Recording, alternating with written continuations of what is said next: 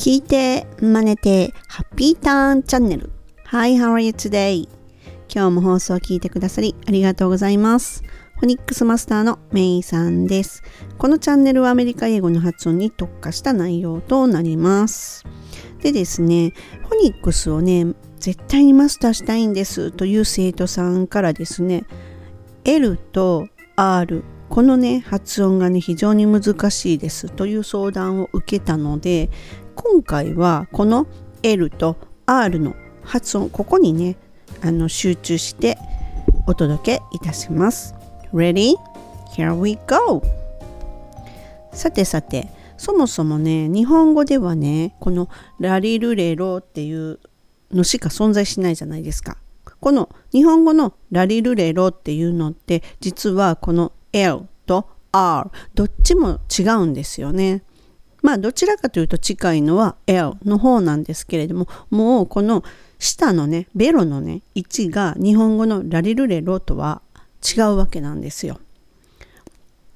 なので普通にね日本語のラリルレロというのを使って言ってしまうとちょっとネイティブからすると「ん?」っていう風になる人もいてる。で日本人のしゃべる英語に慣れているネイティブであればああこれは L の方のラリルレロなんだなみたいな風には聞き取ってくれます。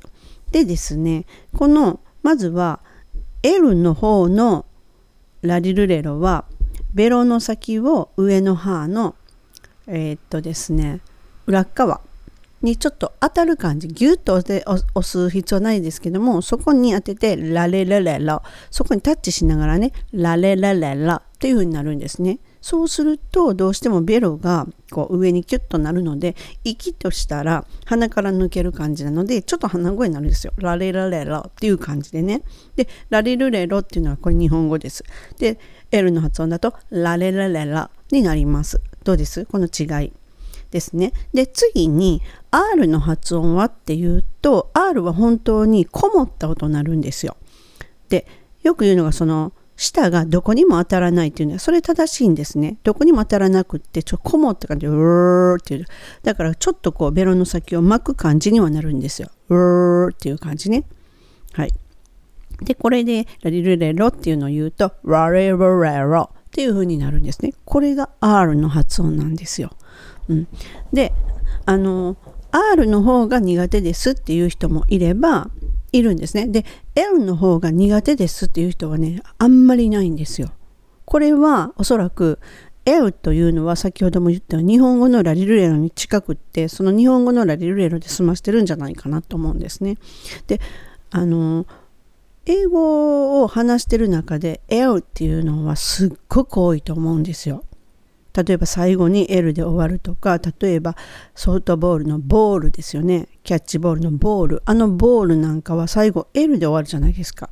その時って最初のあの B のところがしっかり出てても最後のルーのところが L のところが出てないとなんとなくちょっと、まあ、通じるんですけれども音としたらそうではないというのが多いので例え言ってみ言ってみるとボールどうです。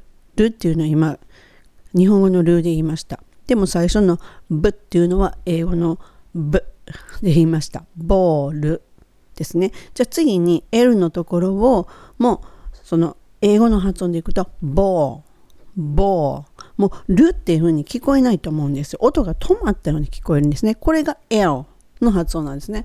なので、エルにしても、エルではなくって、このルの部分は歯の裏にベロを当てて、エル L。なんでこれをね、小さい子供たち、幼児の子たちと練習をすると、ほぼほぼの幼児は、エロって言います。L。確かに L なんですが、聞いてる子供たちは、ローに聞こえるんでしょうね。L、L って言います。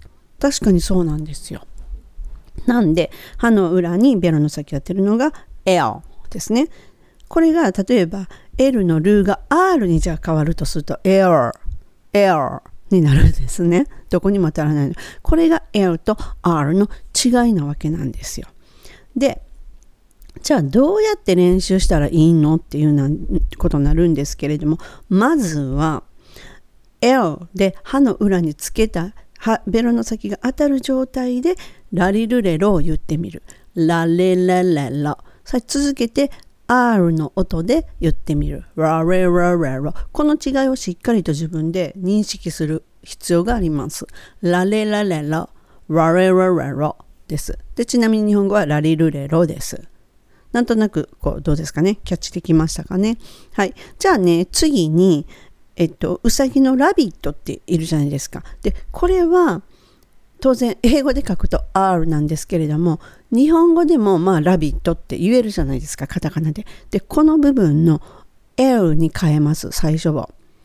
この L の発音でラビット R の発音でラビットっていうのを言ってみる。はい。ではいきますね。あ、まず言ってみてください。どうです？できました？で ?R の発音で言ってみてください。はい。じゃあね、L の発音で言ってみますね。歯の裏にベロを当てて、ラビット。あ、ビットのところはカタカナのままでもいいし、英語的に言っても大丈夫です。その次に R でいきます。ラビット。ラビット。ビットのところ日本語で言うと L でいきますね。ラビット。ラビットに合います。はい。こんな感じでね、練習いきます。じゃあ次にレモンなんですけれども、L でいきましょう。レモン。レモンですね。日本語で言うと。でも L のところ、例のところだけが L です。レモンですね。R でいきます。レモンです。どうです？この違い。レモンとレモンですね。はい。その次にライオンです。ライオンを L でライオンにして R でライオンにいきます。ライオン。R でライアンですね。こんな感じでね、日本語になってるんやけれども、L と R で言ってみるっていうのって結構これいいですよ。いきなり英語のままで言うんじゃなくってっていうのがいいです。なので、例えばですね、日常生活の中でラリルレロのところを L で言ってみる、R で言ってみるっていうのも私はすごく効果的だなと思うんですよ。これはまあ L と R に特化したやり方なのでね、他のところはもう気にしなくていいんですよ。例えばですね、カレーにはラッキョよねっていう言葉があります。さあ、どうなりますでしょうか？この場合のラリルレロの部分を L で言ってみる。っていうことは、カレーのレとラッキョのラですよね。この2つを L で言ってみましょう。歯の裏にベロの先をちょっと当てるんですね。タッチします。っていうとこうなります。カレーにはラッキョよね。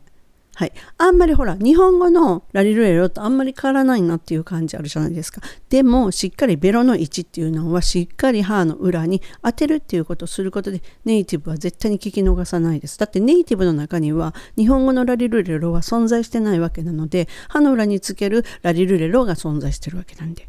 はい。じゃあもう一度、カレーにはラッキョよねの部分の、レとラーの部分、L でいきましょう。カレーにはラッキョよね。はい、この場合ゆっくりでいいです。しっかりと確実にカーとレーのとこ、いや、カー、えっ、ー、と、カーじゃないな。えっ、ー、と、レーとラーのところは歯の裏に当てるってします。じゃあ次に R の発音でいきましょう。カレーにはラッキョよね。どうですか？こもらします。カレーにはラッキョよね。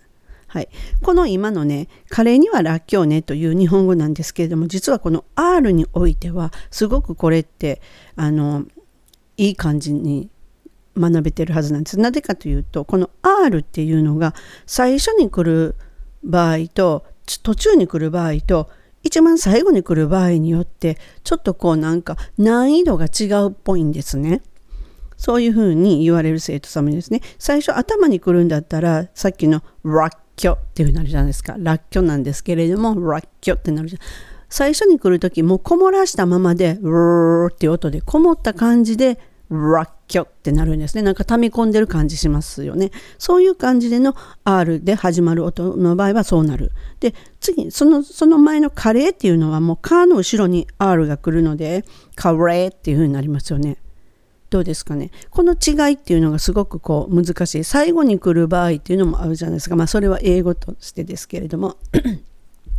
なのでこんな風に練習すると R と L っていうのはあの変わってくるはずです。まずは自分のベロに覚えさすっていうのがすごく大事なのでカレーにはラッキョネなのかカレーにはラッキョネなのかです。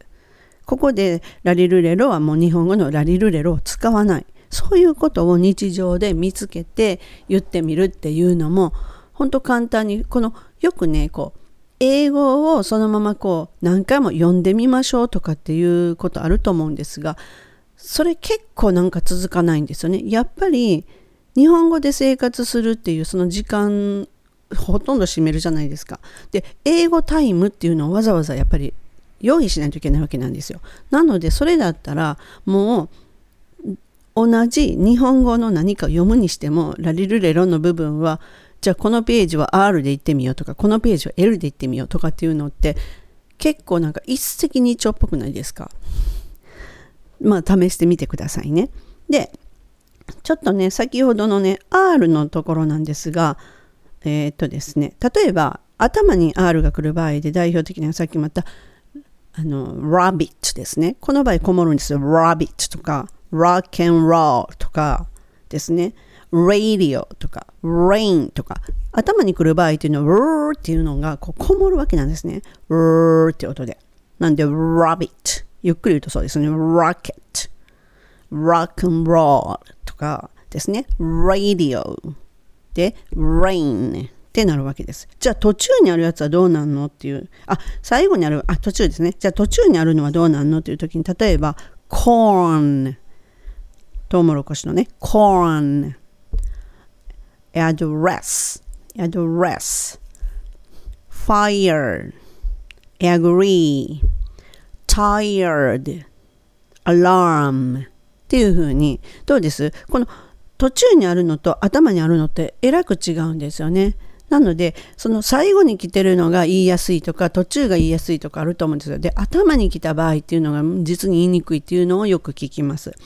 で、ちなみに最後にあるのは、もう本当に下を巻くだけで終わるので、それは言いやすいと思うんですよ。teacher, under, after, anchor っていう感じですね。最後に R が来る方がちょっと言いやすいかなと思うので、ここのところはね、やっぱりね、分けて練習するのが良かったりします。まあ、先ほどのね、こう、日本語の中にあるラリルレロを R で言ってみる。そうなると最後の方に来るものもあれば、さっきのね頭にラッキョっていうのがあったりカレーっていうのがあったりって後とか前とかに R が出てくるのでこれはねちょっとこうね練習するにはすごくいいやり方だと思うのでぜひね試してみてくださいね。ぜひやってみてください。本日も最後までお聴きくださりありがとうございました。See ya! めいさんでした。バイバーイ。